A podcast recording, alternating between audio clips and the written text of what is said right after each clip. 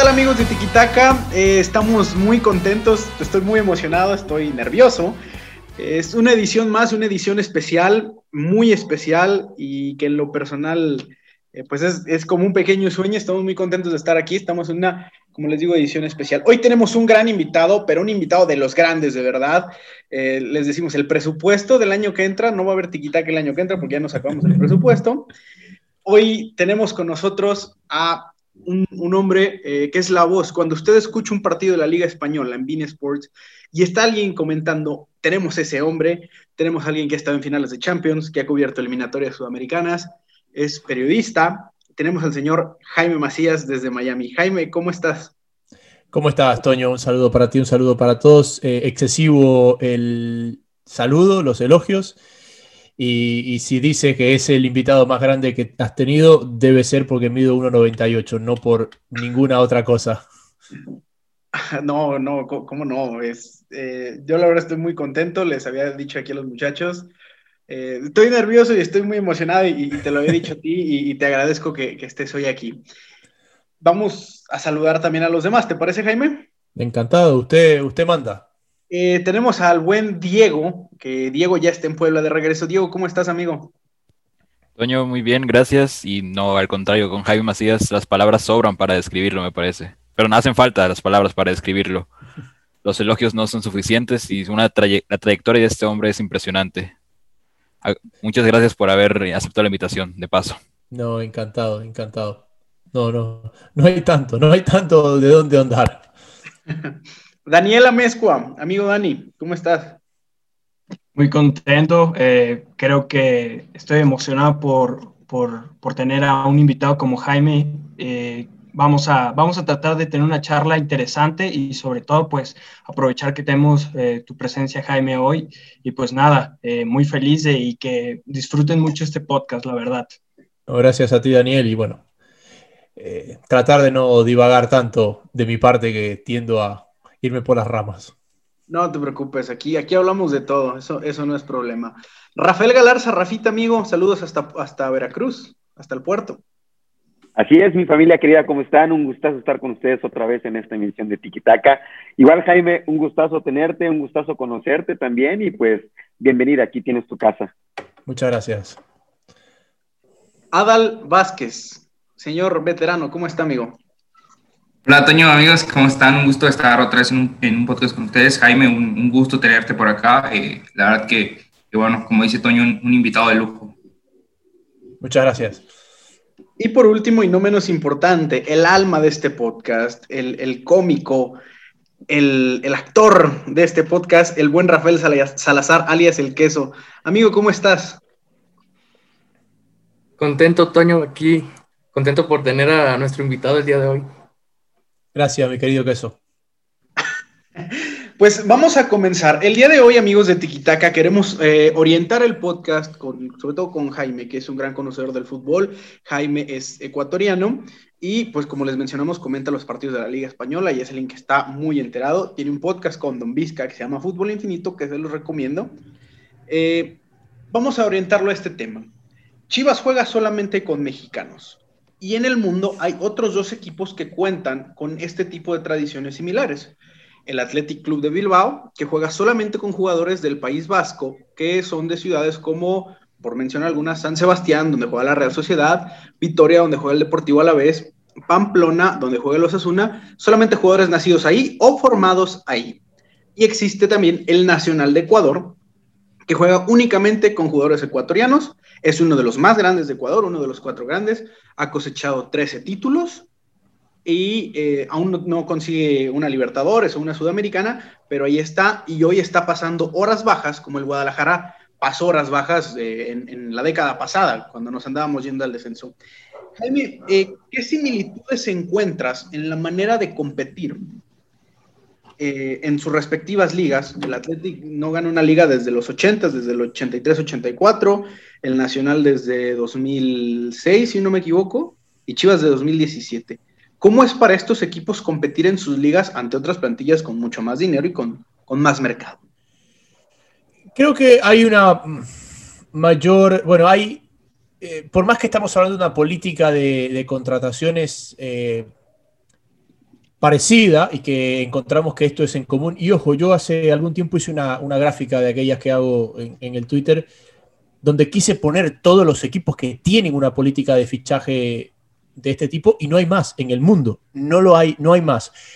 Al menos desde un punto de vista estatutario, porque sí, por ejemplo, sabemos que eh, en el Rangers de Glasgow es casi imposible que se contrate un católico y ciertas cosas en ciertos equipos israelíes, pero no está escrito eso en piedra, no está escrito en el estatuto del club como sí lo está escrito en estos tres clubes de los que estamos hablando. Entonces son tres casos únicos, pero también creo que hay una situación eh, que los diferencia a, unos de otros. Eh, primero, las Chivas es uno de los dos más grandes del fútbol mexicano. Entonces, esa competencia solamente con jugadores del medio local eh, es un, es un es un, te iba a decir un lastre. Bueno, podemos hablarlo a día de hoy. Es un lastre importante porque realmente estás siendo un equipo acostumbrado a ganar, acostumbrado a ser campeón, que tiene una limitante respecto a otros equipos. Eh, el Nacional de Ecuador es un equipo que en eh, eh, algún momento y hasta finales de la década pasada, las Fuerzas Armadas, porque el Nacional es el equipo de los militares, hasta finales de la década pasada, todas las Fuerzas Armadas tenían que hacer una contribución obligatoria para el club, económica. Y por eso el Nacional eh, tenía la posibilidad de contratar a los mejores jugadores nacionales. Entonces, utilizaba esto hacia una ventaja. Dicen, yo no había nacido en aquella época donde había una, un, gobierno militar que también se hablaba, inclusive después del gobierno militar se hablaba de que eh, si fichabas por el Nacional no tenías que hacer el servicio militar obligatorio. Esto es todo un mito, porque yo no había nacido en aquel momento, entonces también acumulabas todo el talento del país. Eh, y siempre pudo competir de igual a igual el Nacional hasta, hasta que llegamos al boom de los extranjeros, que es un poco lo que le pasó a Chivas. Creo que Chivas pierde competitividad cuando se da el boom de los extranjeros y lo mismo pasa en Ecuador. Eh, el Athletic Club de Bilbao es un orgullo regional. Es un equipo que lo que representa está por encima de lo que gana. Y lo hablaba con un amigo de Bilbao el año pasado o hace dos años que el Atlético estaba un poquito complicado en la tabla de posiciones. Y, me dice, cada que el Atlético está mal, todos estos rumores de abrir el equipo a extranjeros o a no vascos, es un rumor que viene de afuera del País Vasco. Es algo que acá nunca se ha negociado. El Athletic prefiere ser decimoquinto con jugadores vascos o formados en canteras vascas, que ser campeón sin ellos, porque es más lo que representa que lo que, lo que gana. Y claro, te pones a pensar, Chivas puede ser campeón del fútbol mexicano si pudiera fichar extranjero, seguramente tendría más opciones, o puede tener más opciones. El Nacional de Ecuador, bueno, históricamente, seguramente, hoy no. Si no desciende hoy, desciende mañana. Así está la cosa con el Nacional de Ecuador. El Athletic Club puede ser campeón compartiendo una liga con el Barça, con el Madrid, si es que el equipo se abre a contratar extranjeros? Yo creo que no. Entonces, para ser quinto con extranjeros, eres fiel a tus principios y, eres un sexto bajo tus normas.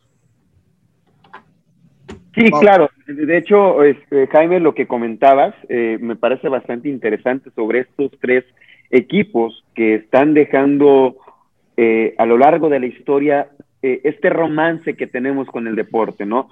Si bien eh, el deporte también ha servido para apaciguar conflictos nacionales como internacionales, digo, ahí lo, dice Luis Felipe Silva en su libro del fútbol y la guerra entre balas y balones, donde, pues, bueno, conflictos tanto religiosos como de sesiones han logrado mantener esto, ha, mm, ha logrado mantener viva esta tradición y este eh, en cierta parte, como por ejemplo en, Guadalajara y en Ecuador, el tema del nacionalismo, de jugar únicamente con jugadores ecuatorianos y con jugadores mexicanos, pues sigue, vaya, esto es lo que nos une a nosotros eh, en el podcast de Tiki Taka, ¿no? El sentimiento que nosotros le tenemos al equipo, en, este caso al Guadalajara. Sin embargo, a mí me gustaría preguntarte, Jaime, eh, dado que el mundo va en constante cambio, por ejemplo, pues ya los temas de fichajes europeos, pues se vuelven más eh, heterogéneo, homogéneo, perdón, permite a que haya mayor competitividad en ciertos equipos. Pero, por ejemplo, como lo comentaba eh, Toño al principio, el Nacional es uno de los cuatro grandes en Ecuador. Chivas es el segundo, cuando fue durante 50, 60 años el más ganador en, la Liga Mexicana. Y viene este tema de la famosa globalización, también deportiva, en la que pues también vienen, y lo que comentabas tú, esta palabra muy clave, el boom de los extranjeros. Pero, ¿qué sería para el aficionado o, hinchas, tanto del Guadalajara, del Athletic, del Nacional, eh, al futuro? Si conservar la tradición o intentar competir. Porque, por ejemplo, yo doy mi opinión y si en algún momento Chivas llega a contratar a algún extranjero, yo le digo ir al equipo. Porque para mí el equipo son mexicanos, los cuales durante muchísimas décadas lograron demostrar que con ellos se puede pero el tema es que ahorita tenemos equipos mexicanos como Tigres, Monterrey, eh, Cruz Azul, América, que, que es más dinero para formar un equipo y hacen a un lado un poco la historia. Y el Guadalajara pues también ha tenido esta, eh, este cariño de más de, 40 millones de, de nacionales que apoyan al equipo, que fueron base de la selección, que tuvieron eh, o que brillaron, están brillando en Europa, digo, en este caso como Javier Hernández, Marco Fabián, eh, entre otros jugadores, pero pues de cierta manera también nosotros tenemos un promedio de ganar de cada 10 años y un equipo grande no se puede permitir eso. Entonces, ¿cuál sería, eh, desde tu perspectiva, Jaime, el hecho de o se conserva la tradición o se intenta competir? Habría que marcar cuál es la tradición, porque eh, creo que Chivas es un equipo grande. Ah, cuando estamos hablando de los dos más grandes de un país, a mí no me gusta categorizar este es el más grande y este es el segundo más grande, porque siempre vamos a encontrar una estadística que nos jale hacia un costado o, hacia otro. Si hablamos del Barça y del Madrid, si hablamos de Boca y River, si hablamos de, cualquier eh, rivalidad que hay en el mundo, sí, va a haber siempre una estadística que nos lleve hacia un lado y, hacia, el otro. Por eso no me gusta categorizar, pero creo que uno de los puntos más importantes es eh, cuál es la tradición, porque hoy las dos tradiciones de Chivas, ser un equipo 100% mexicano y ser un equipo ganador, parecen no ser compatibles. Y el Athletic Club, por ejemplo, eh, es un equipo que marcó cuál es su tradición. Somos un equipo 100% vasco. Si ganamos bien, si no ganamos, seguimos siendo un equipo 100% vasco. Esa es nuestra identidad. Creo que en este mundo tan global, con el boom de los extranjeros, porque el, boom de los extranjeros es un efecto dominó. Si hay más extranjeros, hay menos mexicanos. Si hay menos mexicanos, cuestan más. ¿Y quién es el único que tiene que...? Chivas. Y aparte, aparte, me parece que también hay una, hay una, y esto es positivo para el fútbol mexicano en sí, hay una mayor valorización de el futbolista mexicano en el exterior. Entonces, ¿qué le queda a Chivas? El mejor mexicano local, porque el mejor mexicano se fue. Y, ojo, que por ahí el mejor mexicano que se fue quizás ya era de Chivas, entonces te metes en un problema más grande que no tienes cómo reemplazarlo. Eh, y creo que un poco es eso, es marcar cuál es la tradición. Somos un equipo ganador, que no, no, nos permitimos no ganar al menos uno de cada cuatro títulos, o somos el orgullo nacional de, de tener solamente jugadores nacionales.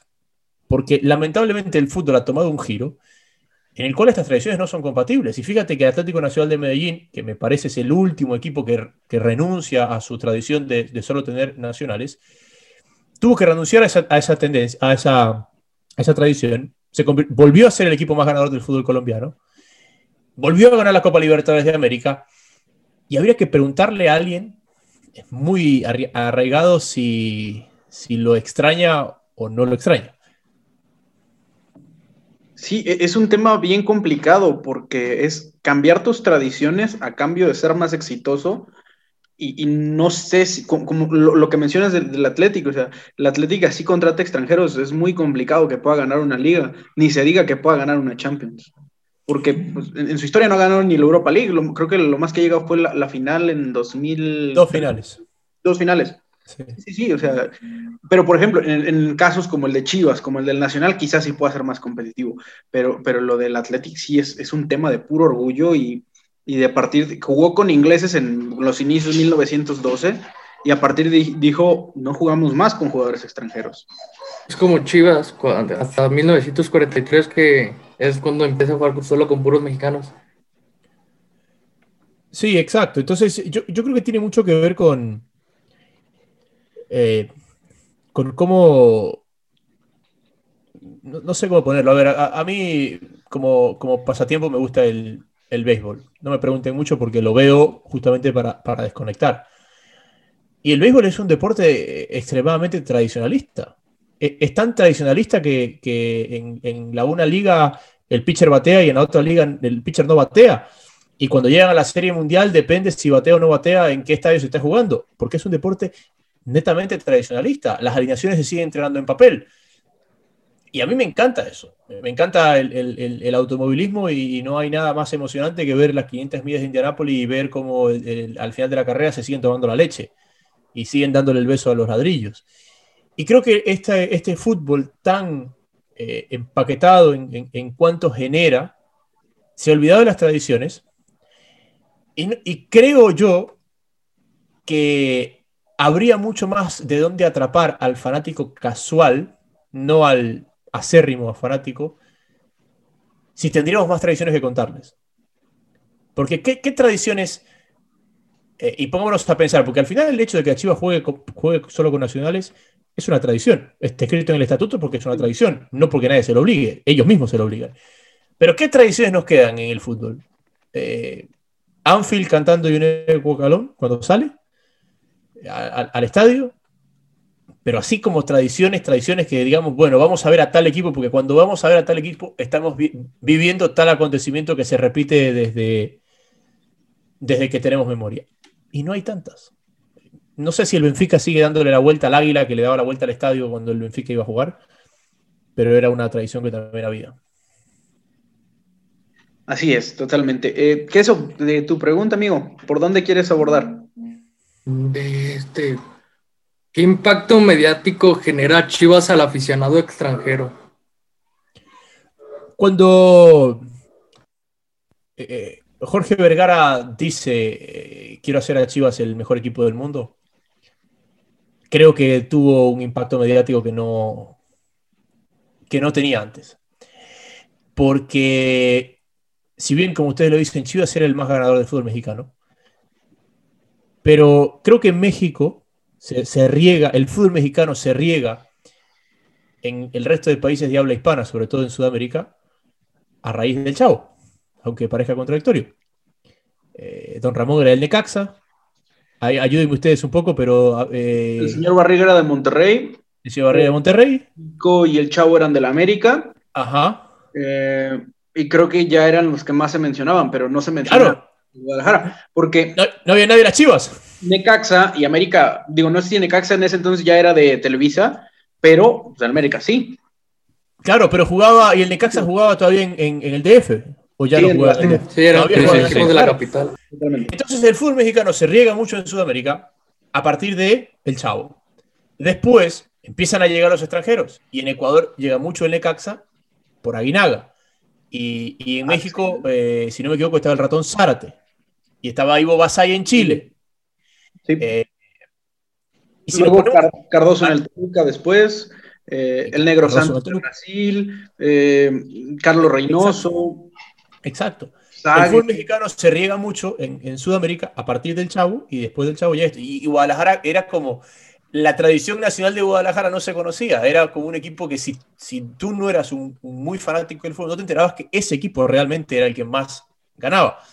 El que le ganaba al equipo de todos estos, estos personajes. Entonces me parece que esa declaración de Vergara es muy, es muy fuerte y se da en un momento donde el fútbol ya era mucho más mediático, donde ya se conocía el, fútbol mexicano un poco más a partir de, estos personajes.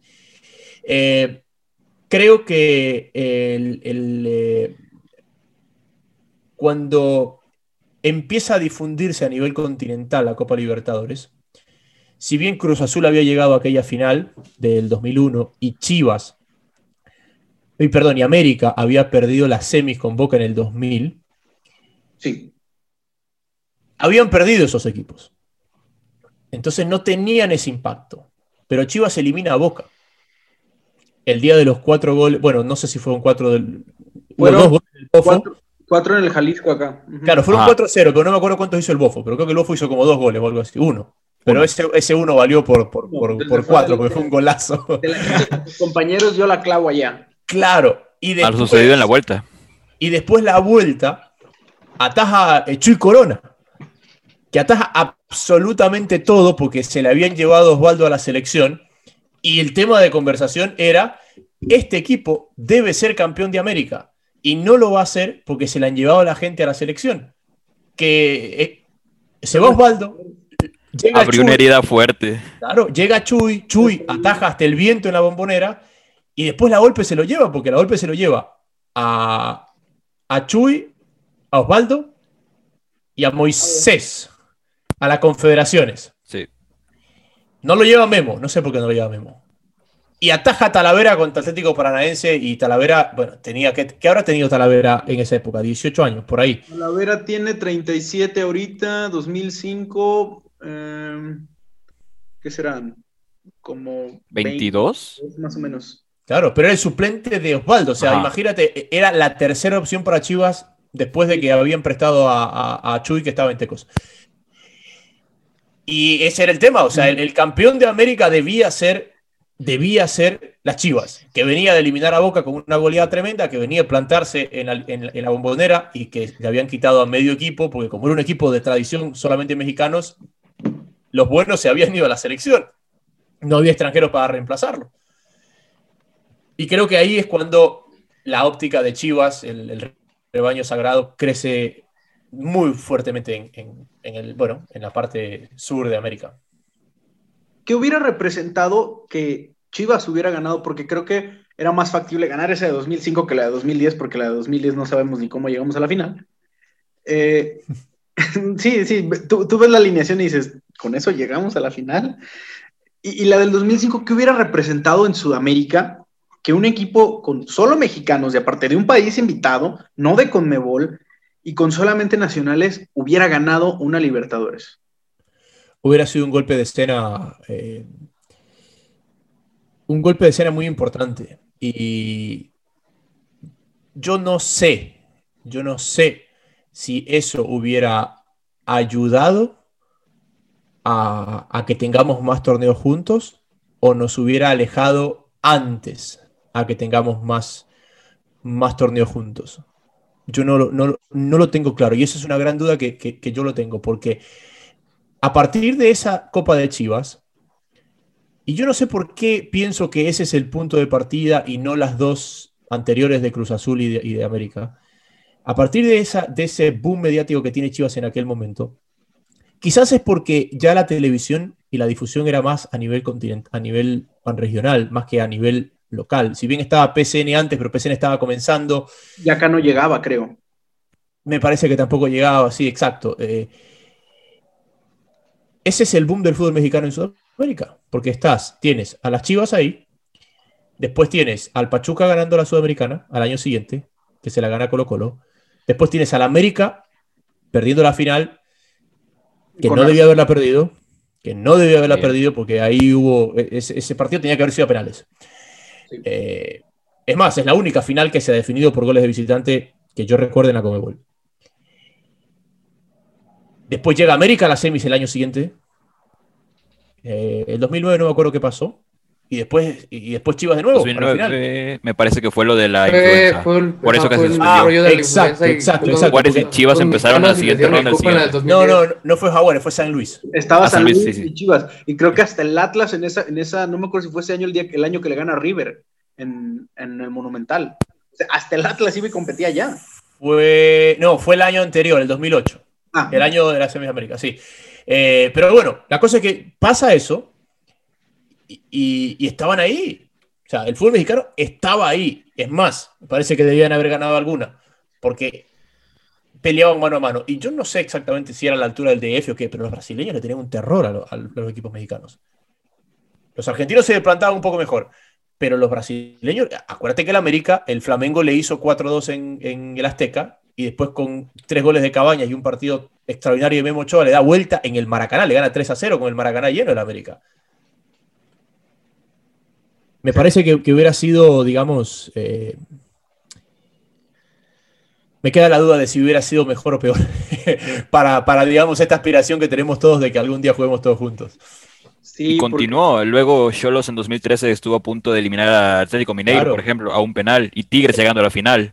El donde... penal de Reascos. Ajá, al centro, que lo paran con el pie. Luego Tigres llegando a la final, donde en el grupo había dejado a River a, a nada de estar eliminado. Y al sí. final la, pierde la final.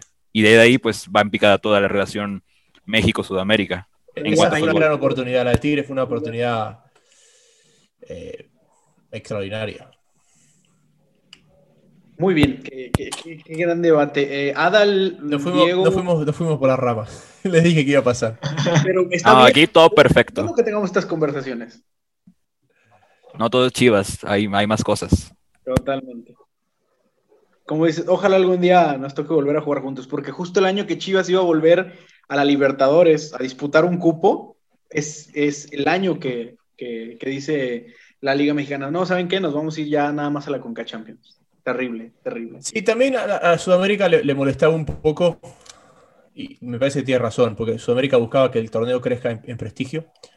Y si bien hubo muchas coincidencias, como que un gran Chivas llegó y un gran América llegó y un gran Tigres llegó, también es cierto que los que iban eran los mejores de la, de la etapa regular no clasificados a la Conca Champions. Y a medida que la Conca Champions aumentó los cupos, pues a Sudamérica terminaba yendo en el papel el sexto, séptimo y octavo equipo del fútbol mexicano.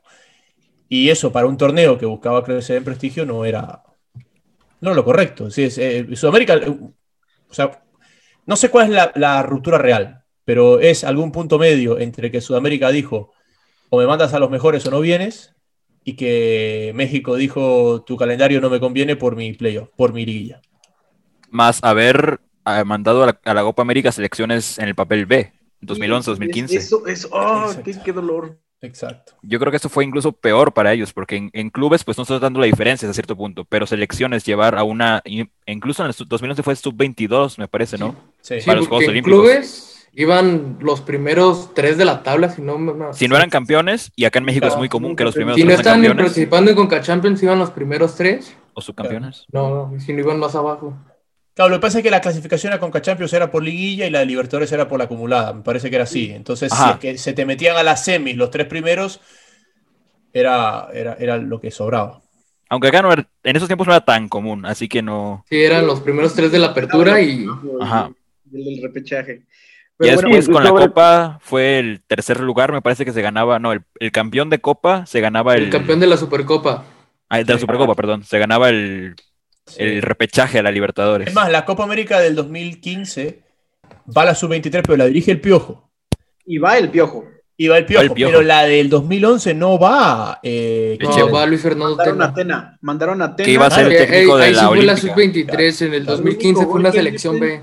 Lo mete Néstor Araujo de cabeza. El único. El único gol que me El portero era Luis Mitchell, ¿no? Creo que sí. sí. Y Rafa Márquez Lugo me parece que estaba en el ataque.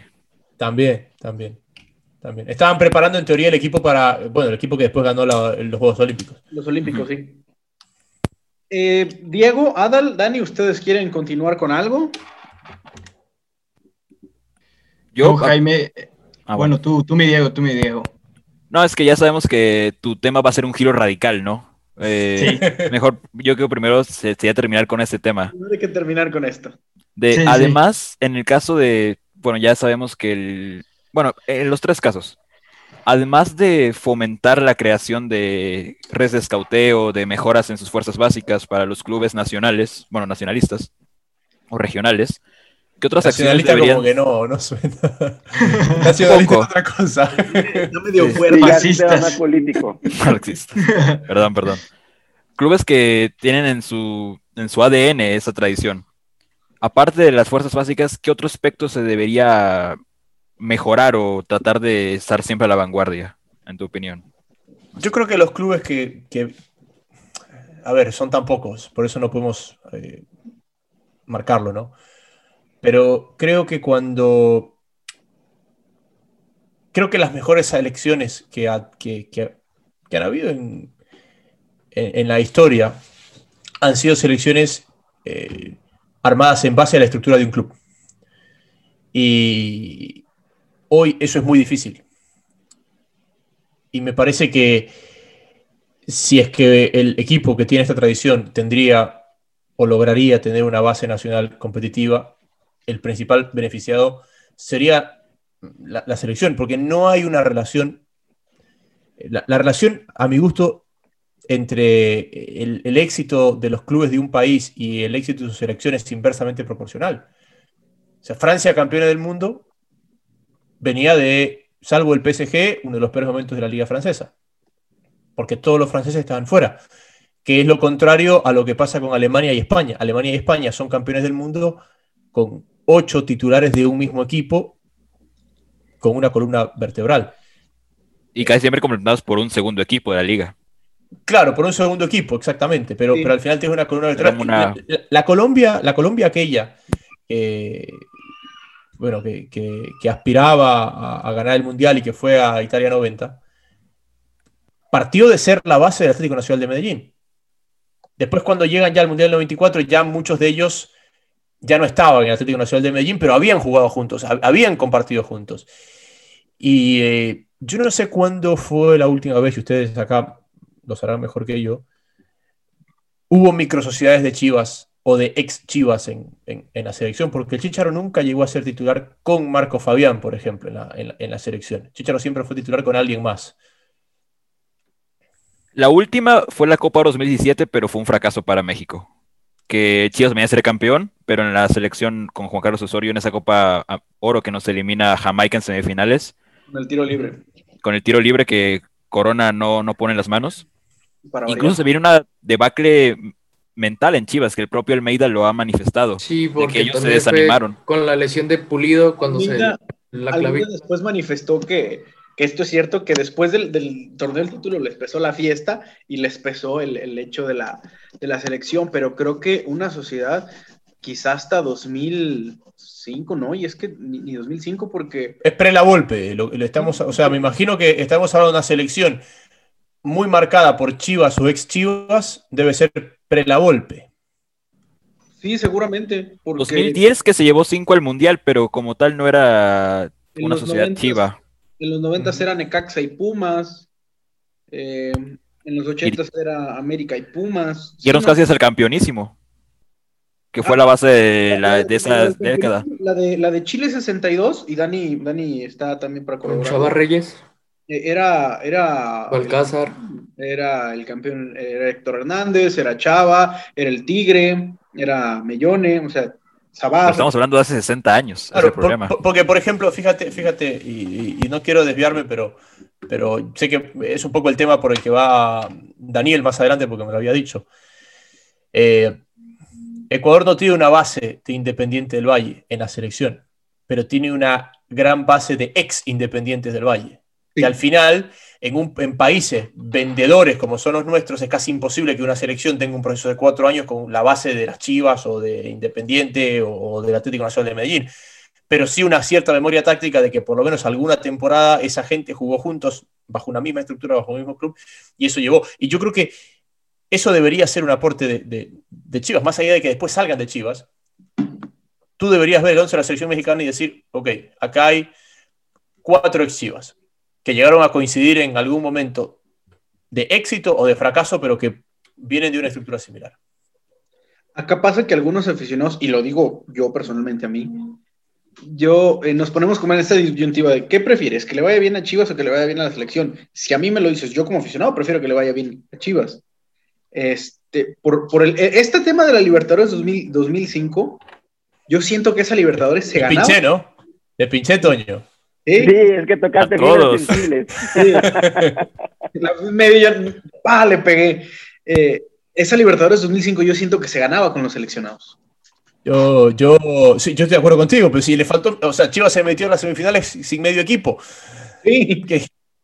Y, y aparte, aparte, a la final, eh, o sea, a la final te, elimina Paranaense, con todo el respeto de, de, de Paranaense, y la final ahí de vuelta con Sao Paulo, o sea, Sao, Paulo venía de fracaso tras fracaso en la Copa Libertadores y si te pones a pensar, Sao, Paulo al año siguiente metió semifinal, como, metió final como cola de ese título Y de ahí Sao Paulo ha deambulado por, por la Copa Libertadores en los últimos años. Este año ni siquiera superó la fase de grupos.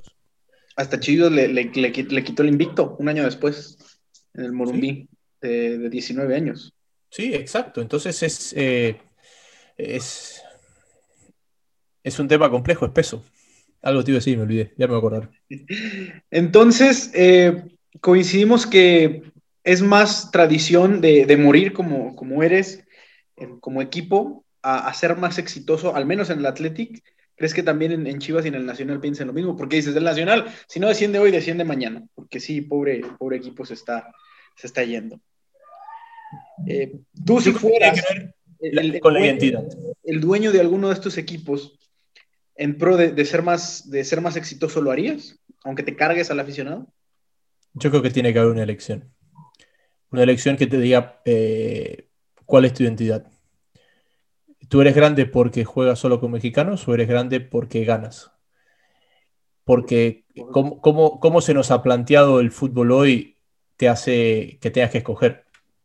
Así ha sido. Y yo creo que el Athletic Club, esto no tuvieron ni que planteárselo. Ellos son grandes porque son, porque representan una región, porque tienen una identidad muy marcada. Tú cuando vas a Bilbao no te hablan de títulos. No te hablan de que fueron el máximo campeón de la liga en algún momento.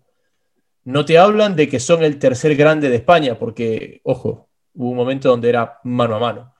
Sí. Yo creo que hoy no son el tercer grande de España. Yo creo que para el, el, el externo, hoy son más un histórico que un grande.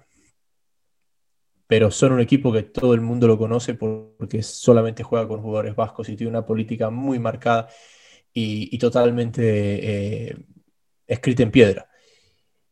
Y me parece lamentable que, que, el fútbol nos haya llevado a esto, pero creo que hoy, hoy Chivas tiene que entender, vamos a ganar un título cada 10 años, eso quiere decir uno cada 20 torneos, por cómo está el formato del fútbol mexicano, y vamos a respetar nuestra tradición en piedra, o vamos a abrir las puertas y vamos a pelear, vamos a ganar un título de cada cinco.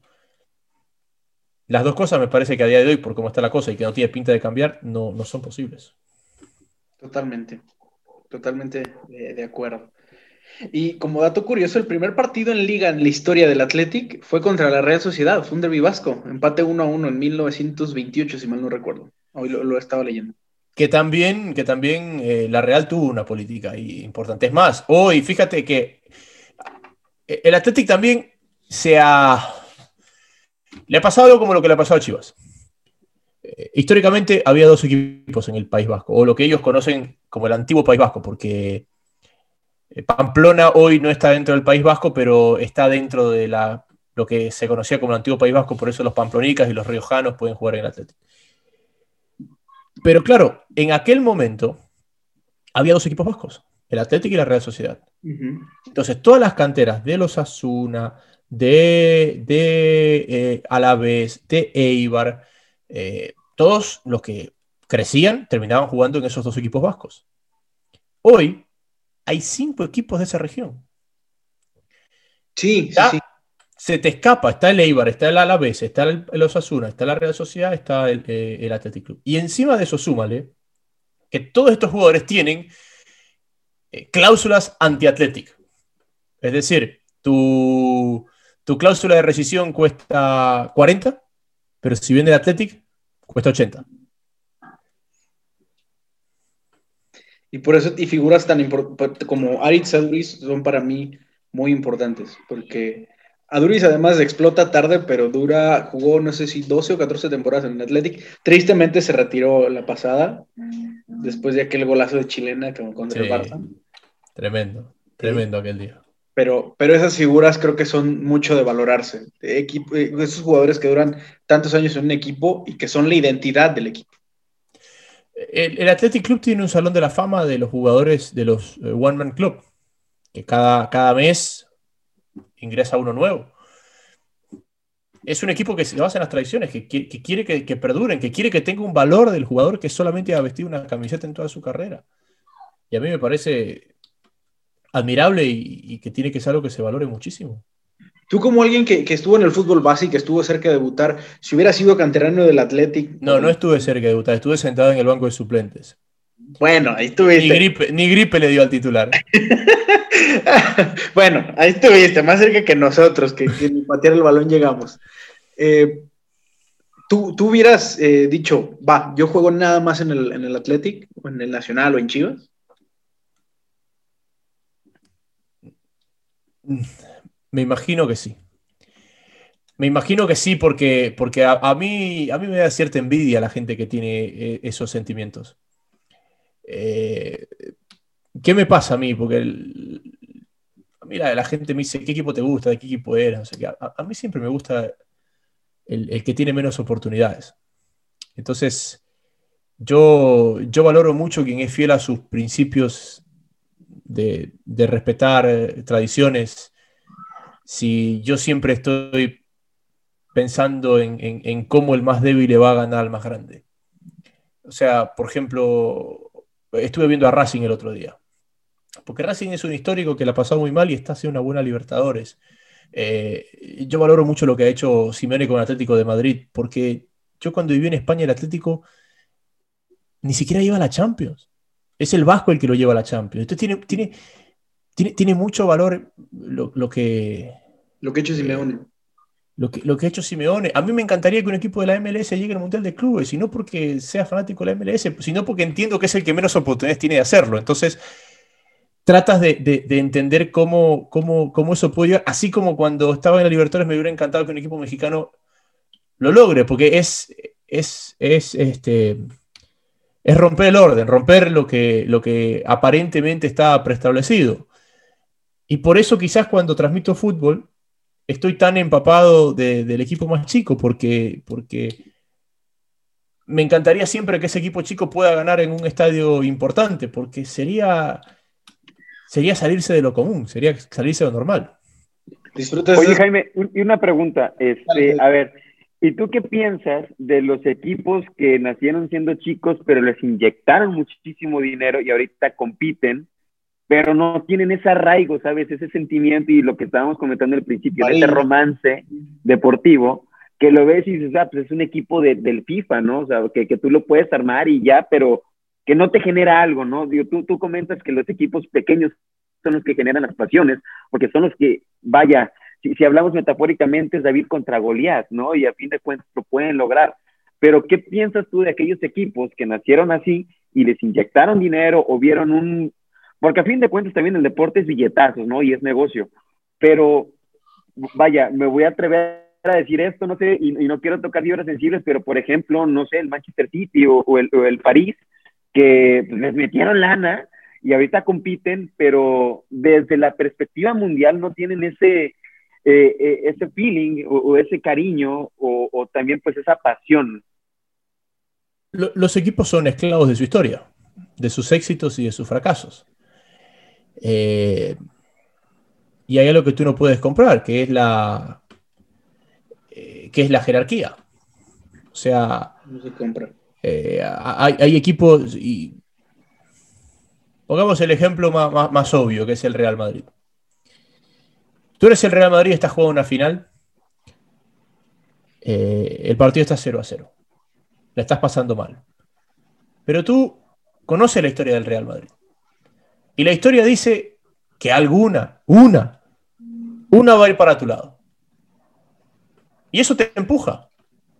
¿Cuántos partidos no ganó así el Manchester City Alex Ferguson? ¿Cómo le ganó el América la final al Cruz Azul? Y yo sé que no es el mejor lugar para hablar de cómo el América le ganó la final al Cruz Azul, pero, pero, pero ¿cómo le ganó? ¿Tú, tú no crees que, que, que, en aquella final, fíjense que estamos acá, Chivas, y estamos hablando de dos equipos no Chivas, pero ¿Tú no crees que en aquella final, ¿tú crees, crees que le pasaba por la cabeza a la gente del América y crees que le pasaba la, por la cabeza a la gente del Cruz Azul? Vaya, el, el tema es que les pesó la camiseta y, y, por la historia, como tú lo comentas, pues el América ha sido un equipo más competitivo. El, el, el, América sabía que en algún momento eso se iba a torcer para su lado y el Cruz Azul venía pensando en qué momento hasta se me escapa. Y es la misma explicación que tú puedes encontrar cuando el Atlético de Madrid pierde las dos finales de Champions con el Real Madrid. El Atlético fue mejor en las dos finales. Sí, sí, sí. Ya. ¿Cuándo, ¿Cuándo, tú has visto? ¿Y, ¿Y, Boca? ¿Y cuántas veces Boca te la ha resuelto al final?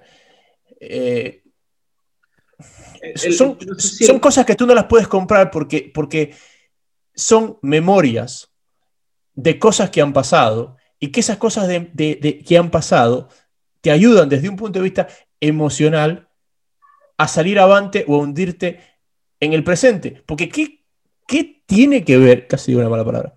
¿Qué adelante, adelante. Aquí no hay, no hay bronca. ¿Qué tiene que ver, por ejemplo, eh, Gilia, y el Maracanazo, si es que en la última jugada de un partido eliminatoria Uruguay tiene un córner a favor con el 0 a 0 en, Brasil. ¿Qué tiene que ver? No tiene, no tiene que ver absolutamente nada un partido con el otro. Lo que tiene que ver es que todos nos acordamos lo que pasó aquel día y se lo están acordando los 22 en el campo.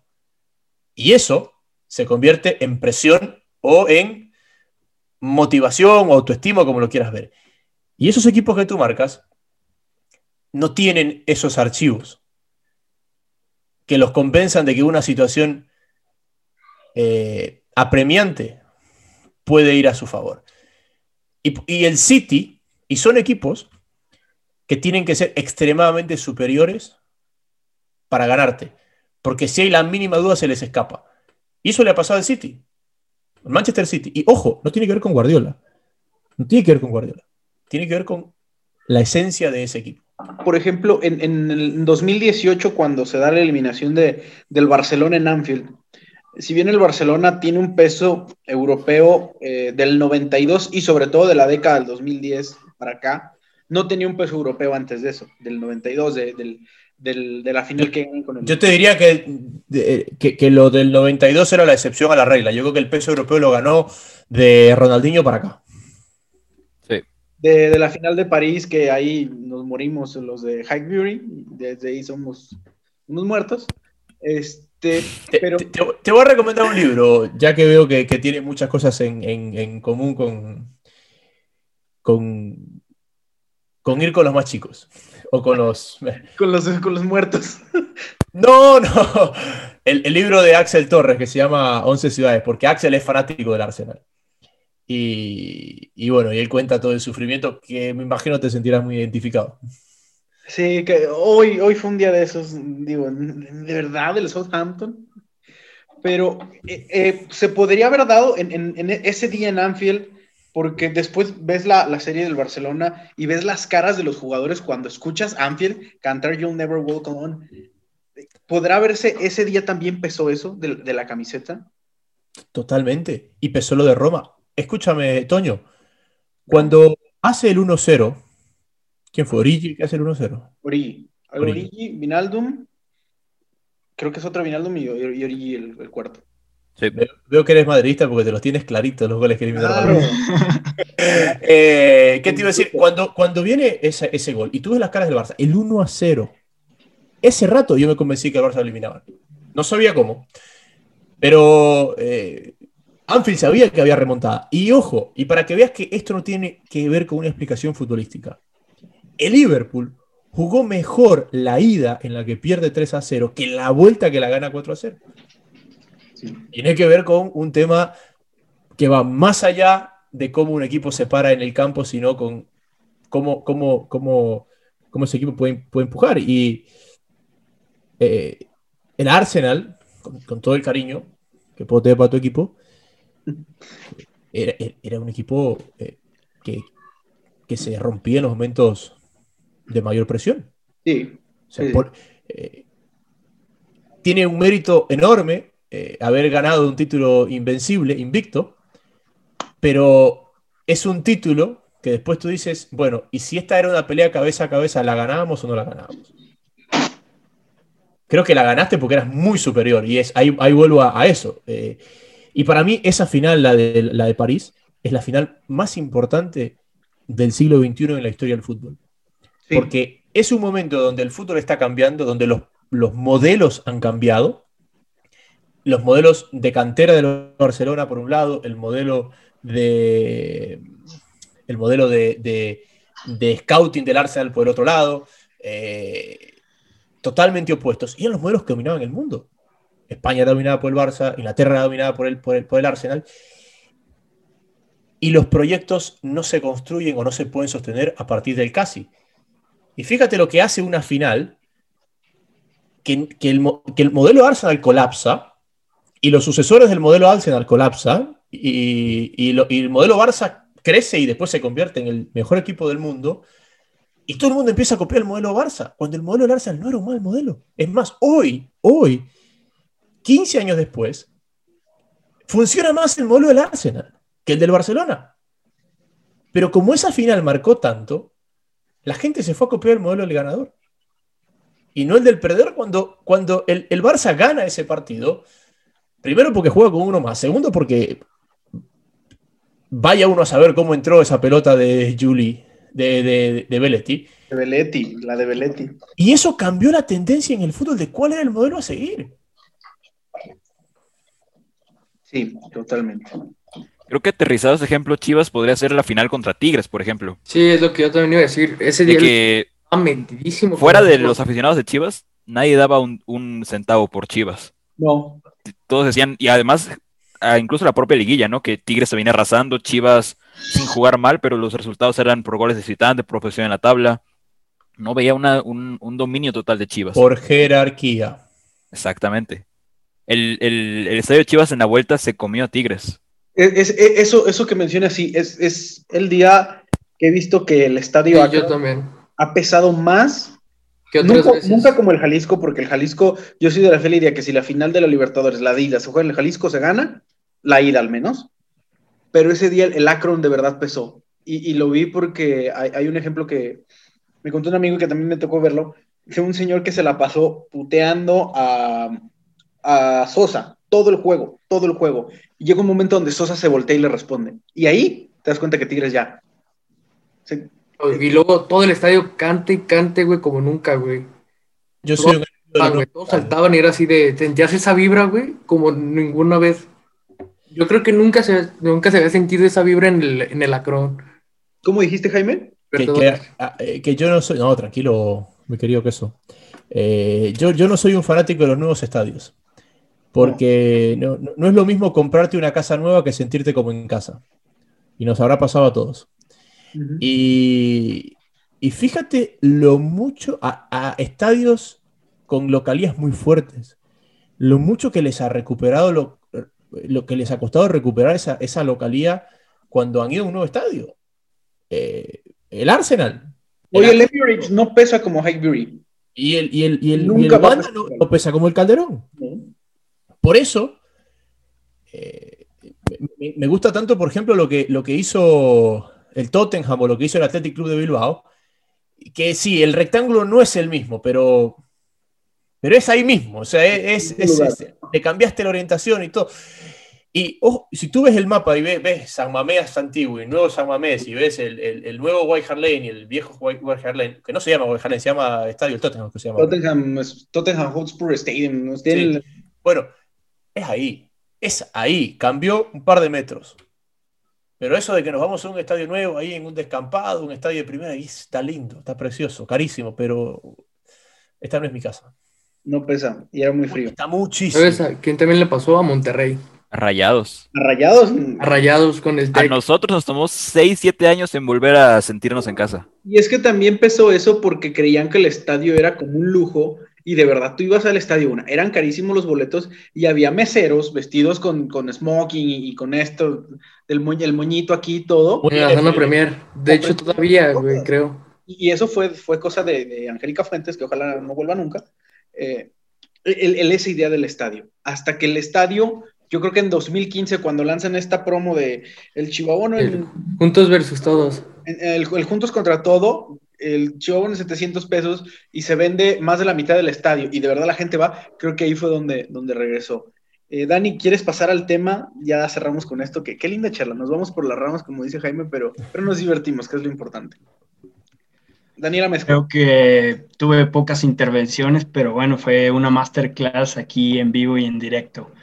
Pero a mí, Jaime, me gustaría preguntarte un poco y charlar este, sobre el fútbol ecuatoriano, que esta temporada eh, he tratado de seguirlo un poco, realmente a veces no, no tengo del todo tiempo para ver los partidos, pero sin embargo creo que lo que me atrajo a mí y tal vez a personas que les agrada el fútbol exótico, entre comillas, es que conocimos o empezamos a seguir más a la Independiente del Valle. IDB creo que se hizo por así decirlo, más famoso gracias a esa Libertadores del 2016, que llegó a la final. Ah, y que le ganó Pumas, o sea, yo, yo recuerdo aquí en México que, que, Pumas va contra un equipo ecuatoriano que se llama IDB, pues, esos quiénes son, eh, le, van a pasar por encima a esos, a ese equipo y, y, a casa Pumas, y luego ganarle a Boca y, y, perder, perder de manera honrosa contra uno de los mejores atléticos nacionales de, la historia de Reinaldo, creo que tiene su mérito. Luego ganaron una Copa Sudamericana en 2019 y es que Independiente del Valle, para, para poner en contexto para la gente que nos escucha, es un, es un equipo chico realmente, que es de una localidad también muy pequeña de, de Ecuador, Sangolquí, que es ni creo que ni en el top 20 de ciudades ecuatorianas está, fue fundado hace 62 años y realmente es un equipo que nunca fue importante porque empezó, como Club Deportivo Independiente y a lo largo de su historia después se llamó Independiente José Terán, pero yo creo que la parte importante de, la historia de, IDB fue en el 2007 cuando llega el empresario Michel Deller, que Michel sienta las bases económicas también y obviamente deportivas para que el club tenga eh, su escuela y que sea un importante centro de desarrollo de, jugadores ecuatorianos, porque pone, pone casa club donde los jugadores, por lo único que se tienen que preocupar, ellos mismos los dicen en, entrevistas, es que puedan, puedan entrenar, porque dormir, comer y la escuela los ayudan ahí. Y es un proyecto que a lo largo del tiempo se, se ha visto cómo evolucionó. Su primera gran venta, eh, que realmente no es un jugador formado por, por ellos, fue Jeff Montero, que, aquí en México lo podemos recordar por su paso en Morelia y su regreso a Querétaro. Pero creo que IDB es uno de esos proyectos contraculturales que eh, es impresionante. Justamente su nombre, que, que se lo pusieron en 2014, me parece lo más curioso porque se llama Club de Alto Rendimiento Especializado Independiente del Valle. O sea, tan solo por el nombre te das cuenta que, que hay algo especial eh, en ese club. Y solamente eh, metodológicamente creo que tratan de sentar bases trayendo a, Miguel Ángel Ramírez, que él viene de la Spire Academy, que también es, es un proyecto muy interesante que, está ahí en Asia, en Qatar, y que al final Miguel Ángel viene a, cambiar las cosas. No sé yo qué tanto en el fútbol ecuatoriano, tú, tú me puedes aclarar eso, Jaime, pero creo que un equipo que practique juego de posición puro y duro, que, que se atreva a hacer esas cosas es contracultural y creo que fue, fue un shock en América y no solo un shock en general de, de, América, que un equipo así pueda competir, sino que un equipo así pueda, pueda ponerse, mm, pueda superar más bien límites que tal vez el, fútbol de América ya no puede ah, tal vez llegar por atraso metodológico y por, por la ley Bosman. Al final la ley Bosman trajo un montón de inconveniencias para, para los clubes eh, sudamericanos principalmente, pero después de dar como este, este contexto, esta introducción a, al IDB, quiero preguntarte, Jaime, ¿qué tan importante ves tú que en el fútbol ecuatoriana, ecuatoriano perdón, hay un equipo que rompa las reglas o rompa los esquemas que ya hay? ¿Qué tanto impacto tuvo un equipo así en la liga y qué tanto impacto a futuro ya a largo, perdón, a, mediano plazo y a, corto se ha visto que ha habido jugadores que han salido de ahí, sobre todo, eh, por poner ejemplo del más reciente, Moisés Caicedo, pero ¿qué tanto impacto a, lo largo también de, eh, a futuro más bien, puede tener el IDB y ahí en Ecuador y, a nivel general, qué tanto impacto puede tener un equipo así? Me parece que, tiene un, impacto que hoy no lo, no lo conocemos porque tú dices es, es, contracultural. Eh, y, yo, eh, a mí me cuesta encontrar un ejemplo para comparar o un punto de comparación a nivel continental con Independiente del Valle, porque no lo hay. Porque hay grandes equipos históricos que trabajan mejor o peor las inferiores. Tengo entendido, hasta donde conozco, que por ejemplo el caso de River, desde que llegó Gallardo, intentó dar una metodología y estructura hacia abajo, pero estás hablando de River, estás hablando de un equipo preexistente, multicampeón, que vino un ídolo de la casa a darle un orden. No, esto fue un equipo que se armó de cero. Y, me parece que, me preguntabas, creo que tú mismo, Daniel, me preguntabas sobre estos equipos eh, nuevos del fútbol europeo. Y que hablamos que por ahí lo difícil que es tener una esencia. Independiente tiene una esencia. Independiente no quiere ganar, Independiente no quiere ser campeón. Independiente quiere, quiere formar lo, eh, quiere formar personalmente de la mejor forma posible a gente que es talentosa para jugar al fútbol. Que no es lo mismo que formar jugadores. Entonces, si tú partes de esa esencia, el éxito está garantizado y no estoy diciendo un cliché, porque tu obsesión no es ganar. Ganar es parte del camino a formar a eso. Y eso no existe, porque, porque yo no conozco otra persona que ha fundado un equipo de fútbol para, para no ganar.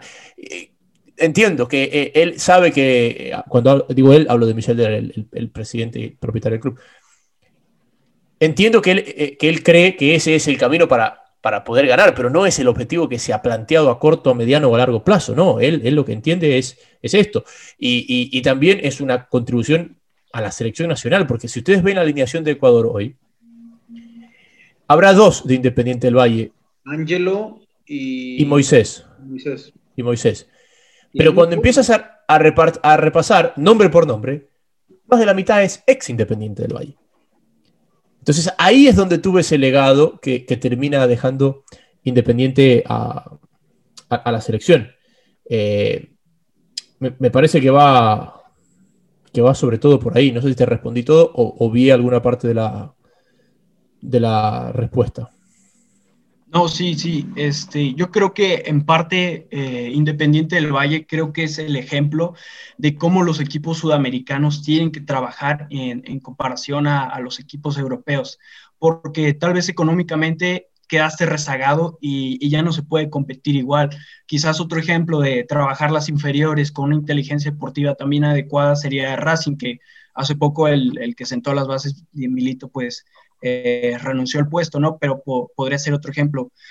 Eh, creo que al final que los equipos... Eh, ¿Sabes una cosa, una cosa que te digo, y perdón que te interrumpa? hemos, hablado mucho del tema Chivas y, de cómo el fútbol nos ha llevado a un punto donde, donde tienes que escoger entre si ser ganador o, respetar tu tradición. Y creo que el fútbol también nos ha llevado un poco a eso en, en Sudamérica o en Latinoamérica porque la ley Bosman, los euros, las libras, nos ha hecho que nuestros torneos, los jugadores que, son estables en nuestros torneos, son los que ya han regresado de Europa. Sea, son los que ya pasaron por Europa y los que ya están hoy superando los 30 años y que quieren acabar su carrera en, un lugar tranquilo como México o, en su país, como el caso de Verón cuando regresó estudiantes, eh, o así. Mascherano, exacto, exacto. Eh, o Chupete Suazo, que está jugando en, un equipo de fútbol chileno. Y, me parece que, al final eh, termina siendo un poco eso. Hay equipos, hay equipos en, nuestros países que van a estar empecinados por, por, ganar los títulos y que van a gastar mucho dinero en jugadores mayores de 30 que les garanticen a corto plazo un título porque su historia se los obliga. Y va a haber equipos que van a seguir construyendo futuro para el país y para, ellos mismos. Porque si tú tienes una estructura como la que tiene Independiente, vamos a hablar solamente de finanzas, porque creo que la metodología es la correcta, ¿no? pero si vamos a hablar solamente de finanzas, Independiente, al tener una estructura de formativas, de vivienda y educación montada, le cuesta lo mismo si es Juan, si es Pedro, si es Jorge, el que está dentro de su estructura. Entonces es un proyecto continuo, que tú sabes que, qué sé yo, tiene 100 jugadores, 5 llegan al primer equipo, 5 los vendes medianamente bien, 5 por ahí recuperas la, inversión. Eh, y así sigues avanzando. No es que me gasté 10 en este, lo usé, salí campeón, porque lo que ha pasado en este fútbol tan, eh, tan monetizado, si queremos, si vale el término, es que no hay nada más caro para el dueño que el título. Porque si tú armas el mejor equipo de un, torneo, lo mejor que te puede pasar es salir tabla saliendo campeón. Porque si no sales campeón ya saliste perdido. Y ojo que no tengas que pagar premios. ¿Por qué lo sacan a Marcelino García Toral del Valencia? Porque, Almeida, ¿por qué sale de Chivas? Bueno, o sea, esa, no me la, esa no me la sé. Me la cuentan otro día. Oh, bueno. Eh, entonces, ¿qué pasa eso? Mira, a mí me pasaron una, y te hablo de, de- de tu Arsenal ahí. A mí, en un libro de, de finanzas deportivas, decían que la mayor rentabilidad que tiene un equipo de fútbol en las grandes ligas europeas, en este caso la Premier, es tener la quinta plantilla más cara, terminar entre los cuatro primeros, llegar al menos a la final de la Copa local, perdón, a- al menos a la semifinal de la Copa local y llegar a los eh, octavos de final de la Champions. Si tú sacas lo que te cuesta esa plantilla y lo que recibes por esos tres objetivos, nadie va a ser más rentable que tú. Ni así venga un equipo y te mete el triplete. Porque lo que le costó a ese equipo armar un plantel para hacer el triplete, ya sale ganando menos que tú. ¿Y cómo le fue al Arsenal de Wenger? Y tú revisas el último de Wenger, era pum, cuarto, octavo, semi, pum, pum, pum. Sí. Y después te pones a ver el Tottenham. Y el Tottenham y todos los equipos que tienen un dueño que se ha metido en el equipo de fútbol por hacer dinero, esa es la mejor ecuación. Esa es la- porque si tú armas, es que es, eso voy, si tú armas el mejor equipo de un torneo y no eres campeón, saliste a pérdida. E- e- Esa, esa no lo conocía porque uno como aficionado dice, no ganamos nada, no les interesa y tal, pero no se pone a pensar desde, desde el lado del, del- del negocio como tal, que igual no le es rentable al, al- al dueño salir campeón, como dices, es más rentable eso. Es que desde que aceptamos que los clubes tengan dueños, estamos siendo más fanáticos de una empresa que de un equipo. Así es. Porque no somos socios. Hay un dueño. Porque no somos socios. Porque no somos socios. Exactamente. Exactamente. ¿Por qué el Madrid puede mantener ese? Porque el Madrid es de los socios. ¿Por qué el Athletic Club puede respetar esta estructura de la que hemos hablado todo el programa? Porque el Athletic Club es de los socios. Barcelona porque es de los socios. Porque es de los socios y a ver cómo salen de esta, porque se metieron en un lío enorme.